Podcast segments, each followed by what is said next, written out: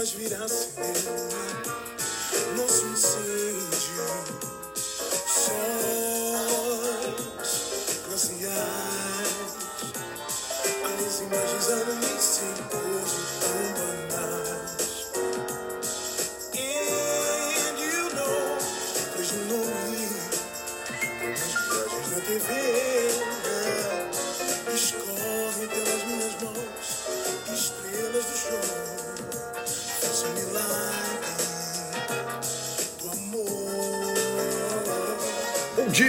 dia, comunidade Gol. Começando no, no swing de Ed Mota, né? manual prático para festas, bailes e afins, é, da época em que fazíamos bailes, festas e afins, né? Enfim, bom dia, bom dia a todo mundo ao vivo aqui no Clubhouse, agora sempre às segundas, quartas e sextas e outros diazinhos mais, de vez em quando vai rolar. Mas é, para você também do Spotify, bom dia, boa tarde, boa noite. É, o pessoal pedindo, a gente voltou e voltou com muito carinho, né, com mais carinho ainda, inclusive com Quero Ver Quem Vem, né? Quer dizer, vamos começar a ter aí é, convidados e tal. E hoje temos temos um, temos, aliás, na falta de um não, temos dois. Né? Para quem já fez os nossos programas sabe da brincadeira do Quero Ver Quem Vem, é, que, que, nasceu inclusive, by the way, de, um, de uma música, né? É, Max de Castro e tal. É, lá atrás ainda, quando é, fazíamos é, programas ao vivo, presenciais, festas e afins. E voltaremos, né? Dia 10 de setembro agora, com toda a segurança aí, faremos o Master híbrido. Então, para você que ainda não é Master, vem com a gente aí, vai ser muito legal. E daqui a pouquinho, então, a gente vai ter aí, quem será que vem, né? Dois convidados super especiais aí, falando de um tema bem diferente, que é o uh, disrupção intercultural. Disrupção intercultural. Bacana esse negócio aí, vamos ver, vamos deixar aqui o Ed Mota de lado.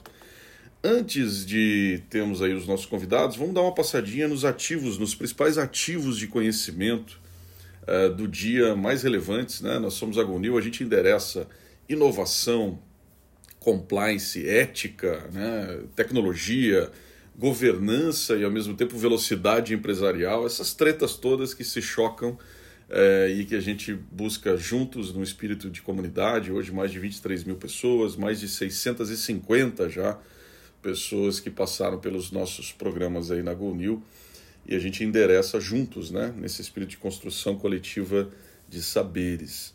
E para que a gente tenha esses nossos ativos aqui em 30 minutos ou menos, é, bom, rolou nos nossos grupos aí a, a, a questão do Messi, né, ter recebido aí parte ou parte substancial do salário em criptomoedas, né, para quem não, não viu, não acompanha aí o futebol, foi a grande notícia aí, talvez, do ano, né? O Messi saiu do Barcelona e foi para o PSG. E o que, que isso tem a ver com o que a gente trata aqui?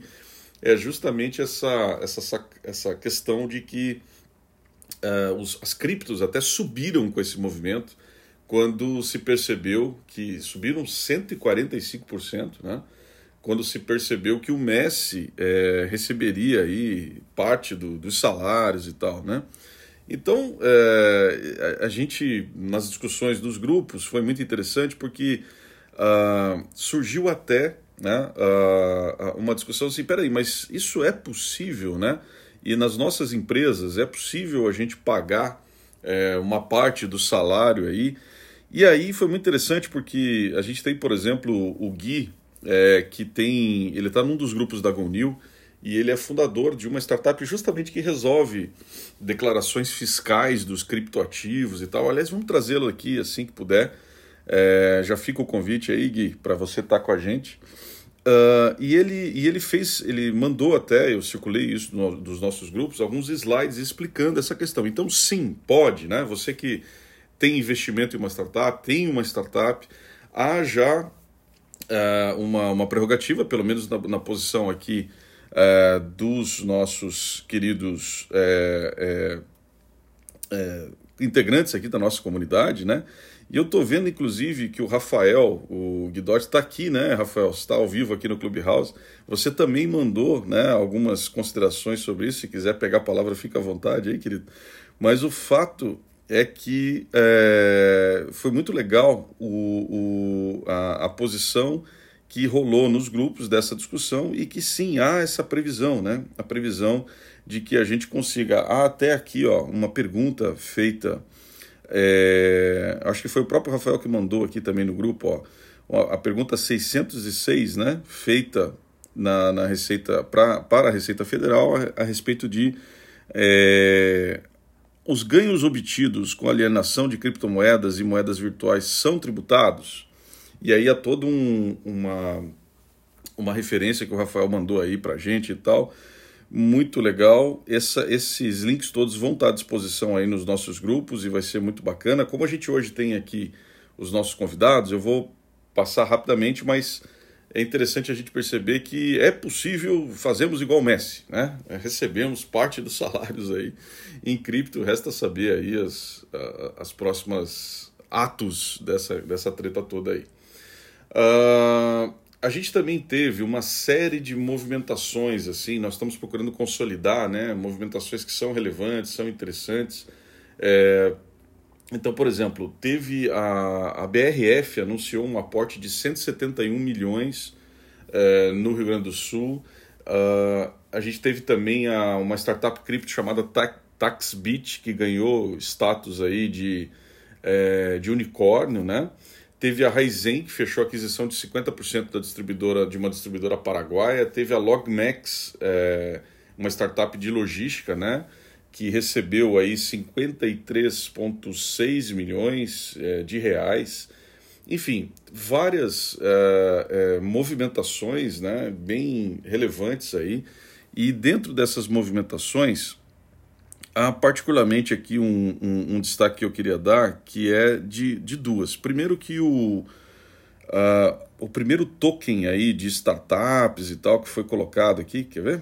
Pelo Janguier Diniz, né? O Janguier Diniz anunciou, agora até saiu na Forbes, acho que foi ontem à noite ou hoje de manhã, o Janguier Diniz anunciou o primeiro token voltado para investimento de startups, né? Isso saiu na Forbes. Uh, e também uma outra que eu achei muito interessante, vale a pena dar uma olhadinha nesse nosso resumo. A gente está então compilando todas essas movimentações, novidades interessantes e movimentações de mercado num único post bem resumido assim, que fica lá em gonewcommunity.co. E um outro que eu queria destacar que está lá nessas movimentações de, de mercado, novidades relacionadas às empresas digitais, é, duas. Uma é uma startup de, que pretende derrubar as taxas de suicídio no país, com uma história muito bonita. Vamos ver se a gente até é, traz eles aí de alguma forma nos nossos programas e tal. É um, é um, são dois é, meninos né, de 21, 22 anos que tiveram problemas próximos da família relacionados a isso e aí resolveram. Eu acho muito legal, né? Isso é muito do, da inteligência espiritual daquele livro, né? Quando você transcende, né, transcende uma dor, né? É, e acho que pessoas que são fora de série, elas transcendem dores e conseguem impactar a sociedade empresarial, que é o caso desses dois meninos aí, da startup que se chama, para eu não perder aqui de dizer, AIA. Né? AIA. Então ela quer democratizar o acesso ao atendimento à psicologia e tal, e aí é, já tem ali um plano, as pessoas recebem e tal, para quem tiver mais informação, quiser mais informação, dá uma olhadinha aí na AIA com Y, né? A-I-Y-A. Tá? Tão simples quanto isso. Vai estar tá também nos nossos, nos nossos é, resumos aí. Uma outra coisa muito interessante que vale destacar dessas movimentações e toda é o, o pessoal da Adventures, que é um, uma empresa é, de marketing digital e gestão de marcas, né, que foi fundada, isso, essa, esse link saiu no Brasil Journal, e o que eu achei interessante é que eles estão querendo fazer uma espécie de, é, de consolidação, né? O, abre aspas aqui para o Donato. Ele diz o seguinte: nosso sonho grande é ser uma LVMH né, de marcas digitais, referindo-se a, a Louis Vuitton, né, todas as marcas lá, holding francesa tal. Só que ele quer fazer isso das marcas efetivamente digitais, né? E tem até um nome para isso, né? É conhecidas pelo acrônimo em inglês DNVBs, né? Que na verdade se refere a é, as marcas nativas digitais de consumo, tá? Então, interessante ver isso. Aliás, uma das, das marcas já investidas aqui é o Buy Burger, que é uma empresa de, de, de burger só online, né? Só não existe fisicamente e tal.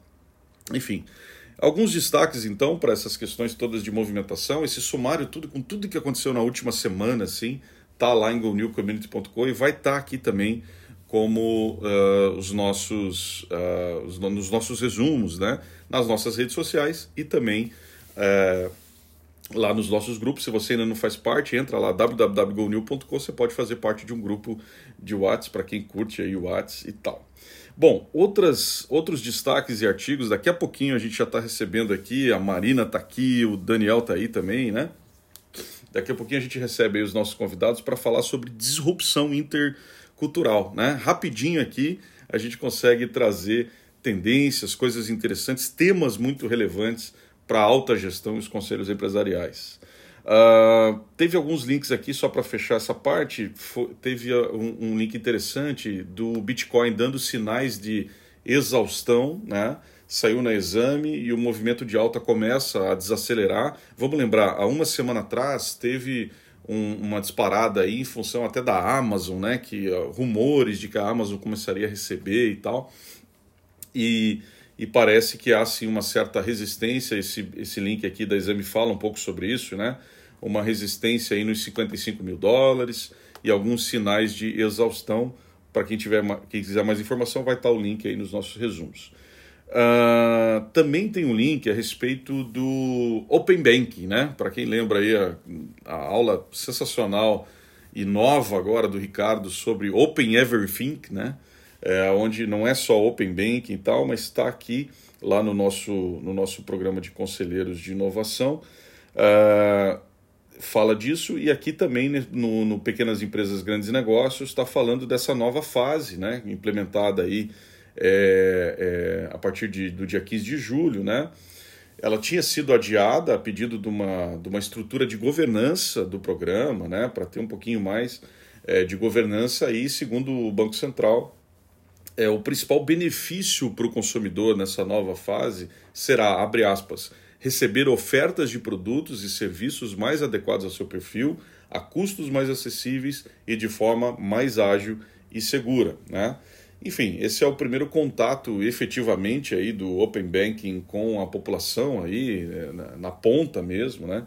segundo o estrategista da Quanto aqui, o Gustavo Bressler, que também está citado na é, na reportagem. Então, para quem quiser mais é, tiver mais interesse nessa questão toda, tá aí bem detalhado assim as próximas fases, né? Então, vou citar aqui rapidamente só é, o calendário de implementação das próximas fases do Open Bank ele está mantido, né? A terceira, a terceira fase será iniciada em 30 de agosto, será voltada aí para o compartilhamento dos serviços, início das transações de pagamento, de encaminhamento de proposta de operação de crédito, etc. e tal.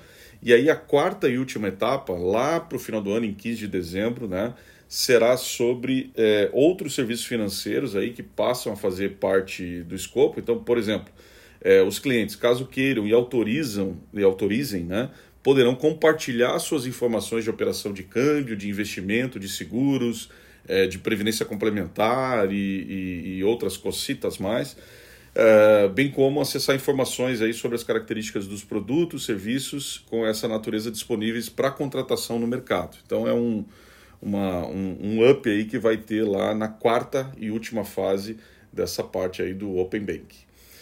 Muito legal. Uh, para fechar, tem, tem outros três links aqui, eu já vou passar para os nossos convidados, mas nós temos aqui link interessante de você dar uma lida.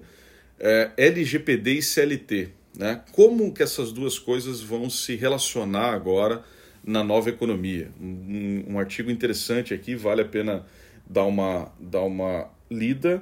E aí, dois internacionais, é, sempre com referências aqui importantes, né? um do MIT é sobre estratégia como um, um estilo de vida, um caminho de vida, né? e está tá falando um pouco da proximidade, né? isso tem a ver com o papo que nós vamos está falando aqui de disrupção intercultural, então fiz questão de trazer até como um, um abre-alas ou um complemento para as nossas discussões agora aqui. E na The Economist saiu uh, uma, um, um, contundente artigo né, sobre que a China, esse assalto que a China está fazendo nas empresas de tecnologia, esse avanço regulatório muito forte, né? Ele chama aqui de é, o ataque de é, Xi Jinping à tecnologia mudará a trajetória da China.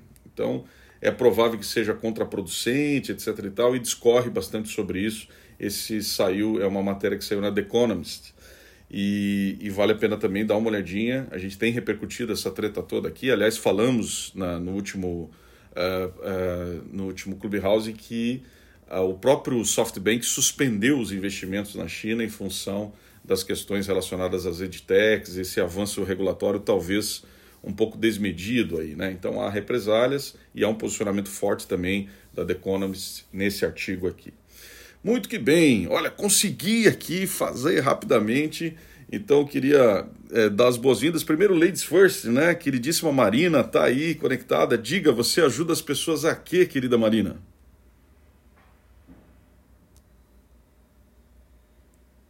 Alô, alô?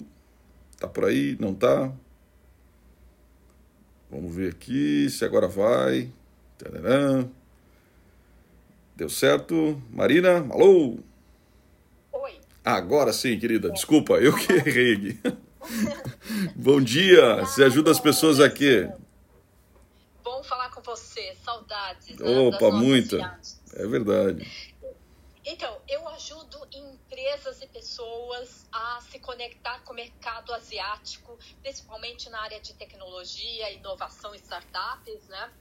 Tanto na forma de cursos, workshops, missões corporativas ou deck scouting, né?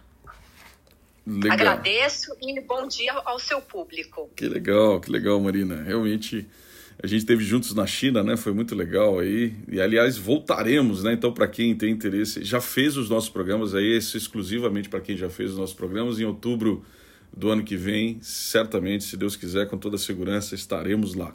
Querido Daniel, olá, você ajuda as pessoas aqui, amigo?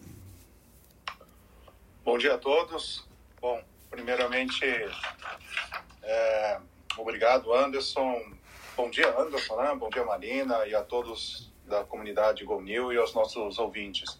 Bom, obrigado pelo convite, é um prazer dividir o palco com vocês hoje. É, eu trabalho há mais de 20 anos, né, captando, buscando, prospectando é, investimentos asiáticos no Brasil e na América Latina. E acaba permeando todos os setores, né, infraestrutura, óleo e gás, energia, principalmente recentemente energia renovável. Então, é, tentam fazer a ponte, né? A gente faz uh, muitos conversas com muitas empresas. Nem todos os dias acontece por uma série de fatores, né? De lá e cá, mas é sempre feliz ver que a gente vê uh, vários investimentos de diversos países asiáticos na América Latina, em especial aqui no Brasil. Legal. E essa história de disrupção intercultural, é isso? Eu estou falando certo? Da onde surgiu? O que, que vocês gostariam de enriquecer aqui as, a, a, a comunidade sobre esse tema? Então, é, é, é, surgiu dessa necessidade de ter um diferencial nesse mercado, né? Então, é, antes da pandemia, com a pandemia, está havendo muito investimento de empresas asiáticas, né, aqui no Brasil, né, principalmente da China. E o Daniel pode falar muito sobre isso. Mas a questão é que tem um total desconhecimento. Então, é, há muito há, empresas chinesas investem no Brasil e depois há um total é, descompasso entre a cultura brasileira e a cultura asiática. Né? E isso tem prejudicado muito investimento, negócios, e a gente vem acompanhando essa história, né? E o Daniel, ele pode contar um pouquinho de alguns casos que alguns eu acabei é, vendo a situação das empresas por não ter esse contato é, de ter um interlocutor que entenda da cultura para que não haja é, tantos embates. Mas é, o Daniel pode falar um pouco de alguns casos, sem dar nomes, mas casos concretos do que acontece nisso tudo, né? E como que a governança corporativa o, pode estar tá ajudando nessa área, né? Então, É um pouquinho disso que super a gente interessante, super interessante. Fala aí, Daniel, conta aí os casos e, se possível, a, a, mantendo aí as, os cuidados, né? Vamos lá, vamos lá. Não, é, eu, eu acho eu só vou dar um pouco de panorama nessa, nessa nossa conversa de hoje, né? É, como todos sabem, né, a Ásia é uma grande região. É uma grande região com cerca de 3 bilhões de pessoas. E eu sempre digo, né, e, e falo para as pessoas, né, que precisamos, cada um de nós, entender mais essa região até mesmo, né, olhando pelo seu viés de negócios, buscar as oportunidades que passa pela região é, e também, por que não, buscar investidores para o seu projeto, né, para a sua startup, para o seu unicórnio, independente da fase né, de onde você está, é, da sua empresa, entre aspas, mais tradicional. Mas não importa, importa que há várias oportunidades, há várias oportunidades de aprender com eles, de entender soluções que estão acontecendo lá, é, trazer para o Brasil, adaptar para o mercado brasileiro, ou levar nossas tecnologias, nossos produtos, serviços, né? É, são 3 bilhões né, de pessoas. Claro, essas pessoas é, são regiões com culturas, costumes, é, práticas diferentes entre si, né? Não é diferente entre o Brasil. São países que estão mesmo na região asiática, são, possuem profundas é, semelhanças e profundas diferenças entre si, né? Mas eu trouxe alguns dados para a gente entender rapidamente o, o, o que a gente está falando, né? Quando você olha né, alguns dados, não vou falar todos eles, até pela questão de tempo, mas se você olhar o PIB per capita, né, em PPP, a gente vê que o Brasil ele gira em torno de 16 mil dólares, sendo que em Singapura você já tem um número de, não, deixa eu começar com outro aqui, no, na Coreia do Sul, você tem 37 mil dólares né, de PIB per capita pelo PPP. E no Japão, você tem 38 mil dólares. E talvez poucas pessoas né, aqui, né, nessa manhã, conosco aqui, sabem que em Hong Kong você tem um PIB per capita de 57 mil dólares. E em Singapura, ainda mais, um PIB per capita de quase 90 mil dólares. Então, a gente está falando é, quase seis vezes o tamanho do PIB per capita que a gente vê aqui no Brasil. E onde e por que isso é importante? Isso é importante porque são é uma classe média grande, né? É claro, você tem milionários, multimilionários, bilionários, mas se você olhar para a classe média, né, é uma classe média pungente, é uma classe média que demanda cada vez é, mais serviços, mais produtos, porque eles têm condição de pagar, eles querem né, ter novas experiências, né? Quem não gosta de de, de experimentar uma coisa é, nova, de, de, de, de, ter uma sensação nova, né? de, de consumir um produto, um serviço novo. Então, por que não a gente levar né, o que a gente tem aqui para lá? Mas ah, sempre me perguntam, o que, que a gente pode levar? Primeiramente, você tem que ir até lá, né? ou pelo menos conversar, criar suas pontes, para que você entenda o mercado de lá e você possa, né? Poxa, aqui não tem isso, né? É, por exemplo, em alguns desses países, você não tem o papel, é, não tem a figura da padaria, né, tão comum aqui conosco, né? Então, praticamente é, em cada, cada, cada bairro, né, cada bairro tem mais de uma padaria, mas por que não levar esse conceito de padaria para a China, né?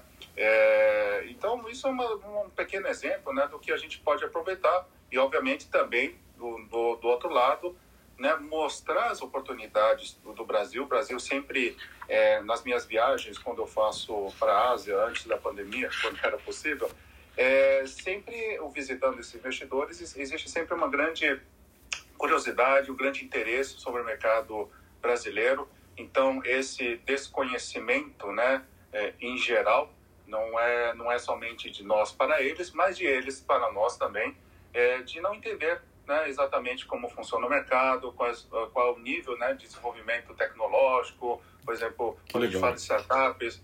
Oi? Não, não, perdão, te interrompi, pode concluir. Então, é, é sempre, é sempre existe essa, essa vontade de investir aqui no Brasil, até pelo tamanho da nossa economia, né, as oportunidades que o Brasil oferece, é, por ser o maior, o maior, maior mercado da América Latina, enfim, é, tudo isso atrai bastante. Né? Então, eu faço essa ponte só que muitas vezes, ao fazer essa ponte, você percebe uma, um descompasso, né? É aí onde entra é, o, o que a Marina estava conversando, é, o desconhecimento intercultural entre os dois lados. E veja, os dois lados é uma forma simplificada de falar, porque são vários lados, dependendo de onde vem o, o investimento, do Japão, da, da Singapura, da China, né, da Coreia do Sul, da Índia, da Austrália, enfim. Esse descompasso acaba causando um, muita perda de tempo, muita é, perda de capital, porque as sinergias que são planejadas acabam não acontecendo de forma correta. É, a comunicação ela é truncada. Às vezes a comunicação não existe porque a matriz, quando adquire uma empresa, muitas vezes é, ela não pensa. Bom, ela pensa, obviamente, né, do pós-fusão, mas às vezes na cultura asiática é, a pós-fusão pode ou não ser uma coisa primordial. Então, cabe a nós levar essa mensagem quando a gente tem uma possível fusão, um merger, uma, uma combinação com uma empresa asiática, e aí onde eu reforço a mensagem, né, de buscar esse entendimento, né, de falar, olha, o que é o Brasil, né? Como é o costume é, do, do, empresário aqui no Brasil, como é o costume de negócios, né? E eu quero entender do seu lado. Né? Então, recentemente é, recentemente, quando, é, uns, alguns anos, poucos anos, né, teve a aquisição de uma grande empresa de tecnologia por uma chinesa, um, um investimento multimilionário e, e todo mundo estava feliz, né? Tanto a empresa aqui de, de ter um, um grande um grande conglomerado como como pai, né, da sua operação aqui no Brasil e os sócios dessa operação brasileira também estavam bem felizes, né? em ter essa participação acionária do, da, da, da, empresa asiática. A empresa asiática também, por sua vez, como eu falei agora há pouco, buscava um crescimento exponencial aqui no Brasil. Então, isso de primeiro a gente pode ver que existe oportunidade. Né? Então, se você quer levar a sua, quer, é, quer mostrar a sua empresa, quer buscar um parceiro ou quer vender toda a sua operação, independente, aí depende de como vai ser o seu plano de negócio, mas ao levar isso, né, você antes de levar, é, aliás, desculpa, antes de levar, você precisa conhecer o mercado, né, e conversar com os principais players, né, desse mercado e falar, olha, o mercado brasileiro assim existe inúmeras oportunidades, eu atuo nesse mercado, né, então vamos conversar. Legal. Mas sempre, sempre pense no pós-fusão. O que, que aconteceu nessa empresa? A, a, o, o investimento multibilionário veio, mas no dia seguinte começou todo um processo né, de que aos poucos foi aumentando a temperatura da fervura. As, as pessoas começaram a ficar é, locais, né, que, que foi adquirida, começaram a ficar com, com, com sem saber exatamente quais eram suas metas. Demorou um pouco em receber as novas metas, né? Todo mundo estava feliz com a aquisição. É, depois, quando receberam as, as suas metas, eles viram que as metas eram praticamente impossíveis, porque a empresa que adquiriu tinha um ritmo alucinante de trabalho. Né? Todos nós que trabalhamos com o ecossistema digital, a gente vê que nosso ritmo de trabalho é muito forte. Mas acredite, lá na Ásia, vários países trabalham com ritmo mais forte do que a gente. E com o tempo que a gente viu, foi o quê? É, pessoas boas acabaram saindo da empresa, pessoas muito boas acabaram ficando desmotivadas. É, o, aconteceu o que a gente previa, né? é, o que qualquer um pode prever, um turnover grande, uh, você acaba quebrando o ritmo de desenvolvimento de produtos, serviços. Então, no final, a operação continua em pé, obviamente, né? o investimento multimilionário, a, a, a matriz consegue injetar mais capital quando for necessário, mas será que é, vale a pena a gente pensar, será que tudo isso não poderia ser evitado, né? Todo esse turnover de você perder pessoas boas para o concorrente, né? De você é, não conseguir desenvolver os seus produtos, colocar no mercado a tempo, devido a questões culturais, devido a questões de aprovação, o fluxo de entendimento que é um aqui, um lá. Então, essa disrupção intercultural é que eu trago para, para todos os nossos ouvintes, que é muito importante você entender aqui entender lá. E olha, isso passa pela educação. Isso tudo começa, é, agora, olhando numa, num exemplo, olhando numa num, numa visão macro, né? é, ele começa, obviamente, vou trazer um exemplo de um país aqui para os senhores, né? É, de Singapura. Isso começa com a, pela educação básica, passando pela secundária, universidade, é, pós-universidade, continua, continua para a vida toda, né? Mas vou trazer alguns pontos aqui bem rápidos para vocês entenderem como Singapura hoje, ela tem um PIB per capita de 90 mil dólares. Como que ela chegou a isso? Não foi uma questão que começou, obviamente, um, dois, cinco, dez anos atrás. Não, muitas, é, dezenas de anos atrás. E como que é a estrutura lá? A estrutura educação básica. O que, que eles têm como metas do sistema educação básica? Olha, na educação básica, eles já ensinam para a, as crianças a distinção entre o certo e o errado, priorização do próximo, curiosidade, autoexpressão, orgulho pessoal no trabalho, conhecimento, amor pelo país, hábitos saudáveis, percepção artística. Né? Isso no, na educação básica. Na educação secundária, conceitos, as metas são entender conceitos de integridade, iniciativa inovação, empatia, comunicação eficaz, é, crença pelo país, muito importante, compreensão dos seus valores, valores do país, muito importante, autoconfiança, habilidade de se adaptar às mudanças, trabalho em equipe, super importante, elo com o próximo. E na educação é, universitária, claro, tem mais, né? Eu estou trazendo poucos exemplos pelo tempo. Mas na educação universitária, coragem de advogar, advogar o certo. Ou seja, você acreditar que aquilo é o certo, aquilo é o correto, aquilo é o íntegro, né? Você tem que brigar por isso. Resiliência, mesmo em tempos de adversidade, empreendedorismo, criatividade, pensamento crítico, comunicação persuasiva. Então você vê, eh, deixa eu pegar mais alguns exemplos, eh, estilo de vida saudável, é, orgulho da sua origem né, e da sua contextualização mundial, onde você é, é, onde é o seu lugar no mundo. Então isso na universidade, né? É, e aí eu trago uma pergunta, né, para os nossos ouvintes que é, aproveito para perguntar aos nossos ouvintes que são conselheiros né, de empresas, é, quantos de nós né, entendemos a governança cooperativa da Ásia? Né?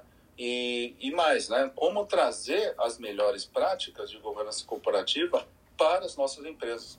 Então você vê, né, nesse exemplo rápido que eu dei aqui, é, existe um todo entendimento que a gente precisa ter pelo exemplo que eu dei aqui de Singapura. Então tem muitas coisas que a gente pode aprender lá, né? Trazer para nossas empresas, né? É, por que não trazer para o nosso país? O que é bom, né? O que é o que é saudável, trazer, né? Olhar o que está acontecendo lá. É, e, e, e, e, isso passa porque é, isso isso é importante porque quando você entende ah, o princípio, eu comecei pela educação, né, porque eu, eu, acredito que é um processo super importante dentro de nossa vida e que acaba permeando por até o último dia de nossas vidas. Essa educação, se você entender que a base de um país é a educação, você procura entender quais são os fundamentos desse, desse país e aí, aí volta na nossa, nossa conversa inicial, né? Quando você entende isso e você, ao conversar com esse investidor, você sabe os valores deles, né? Você sabe o valor da, da, dos seus é, habitantes, dos valores do, do, do, país, que nesse caso é a educação, e você consegue moldar melhor o seu speak, moldar melhor ao seu discurso, né? A, a sua proposta de, de, de, de, parceria, enfim, de fusão, não, independente do, do que cada um pensa, para aquele país em específico. Então, isso eu, eu sempre dou esse conselho, que é dentro desse tema, a disrupção intercultural. A disrupção intercultural, ela permeia todas as fases né, da, sua, da, da vida da sua empresa. Desde o começo, né? Olha, eu, eu, eu, eu penso o seguinte, né? É, quando a gente tem um, um, sonho, um plano, né? Vou abrir minha startup, vou abrir minha empresa.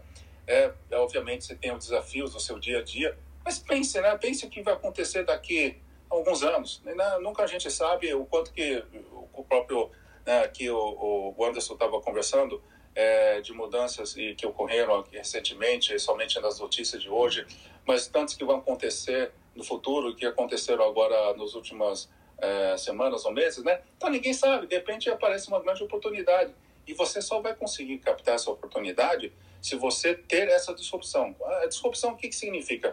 É nada mais é que você entender o que está acontecendo, né? No, no, no, meu caso aqui é um, é um foco de 20 anos em mercados asiáticos, de uma forma geral, contemplando Singapura, Hong Kong, China, é, Coreia do Sul, Japão, é, Indonésia, Filipinas, também teve é, projetos aqui no Brasil.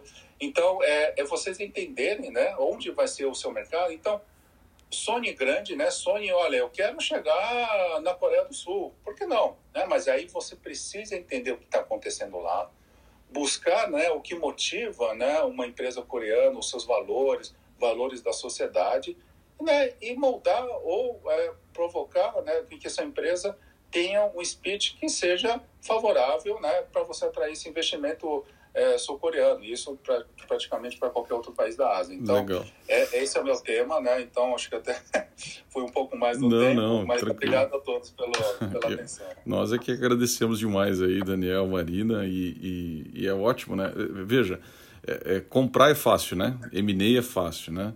É, a questão é, é sair dinheiro depois, né? A, a, a, o comprar é, é, o excesso de capital hoje, né? E principalmente liquidez está tá em, em, alta, né? Mas como é que eu como é que eu tiro dinheiro disso depois dessas M&As, dessas aquisições?